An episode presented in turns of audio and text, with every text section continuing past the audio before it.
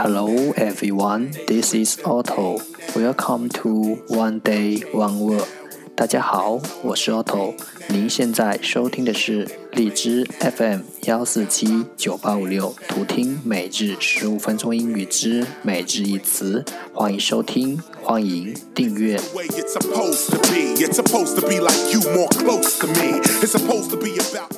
微信公众号 Otto Everyday O T T O E V E R Y D A Y，请添加，让学习英语融入生活，在途中遇见未知的自己。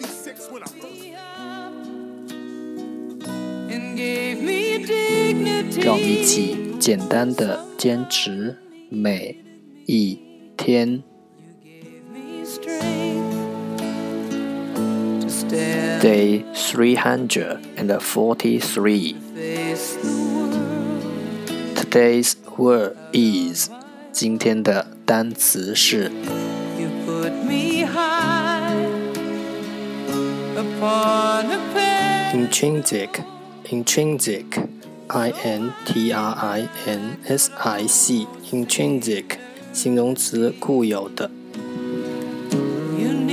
Let's take a look at its example.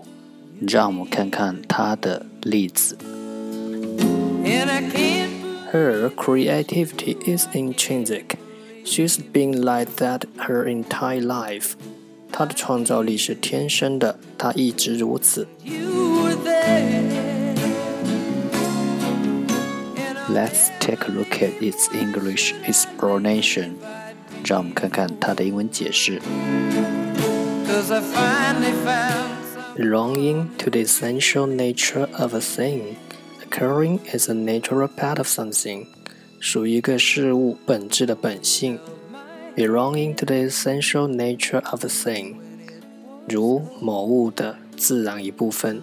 Occurring as a natural part of something，属于一个事物的本质本性，如某物自然的一部分。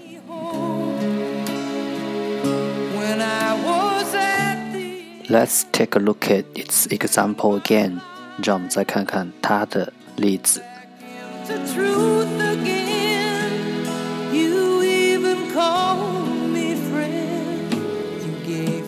Her creativity is intrinsic. She's been like that her entire life.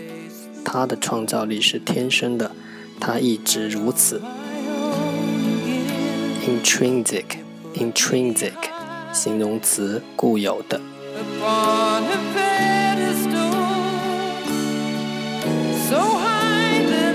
That's all for today。这就是今天的每日一词。如果你喜欢我们的节目，请为我和那些愿意坚持的人点赞。欢迎和我一起用手机学英语，一起进步。See you next time。再见。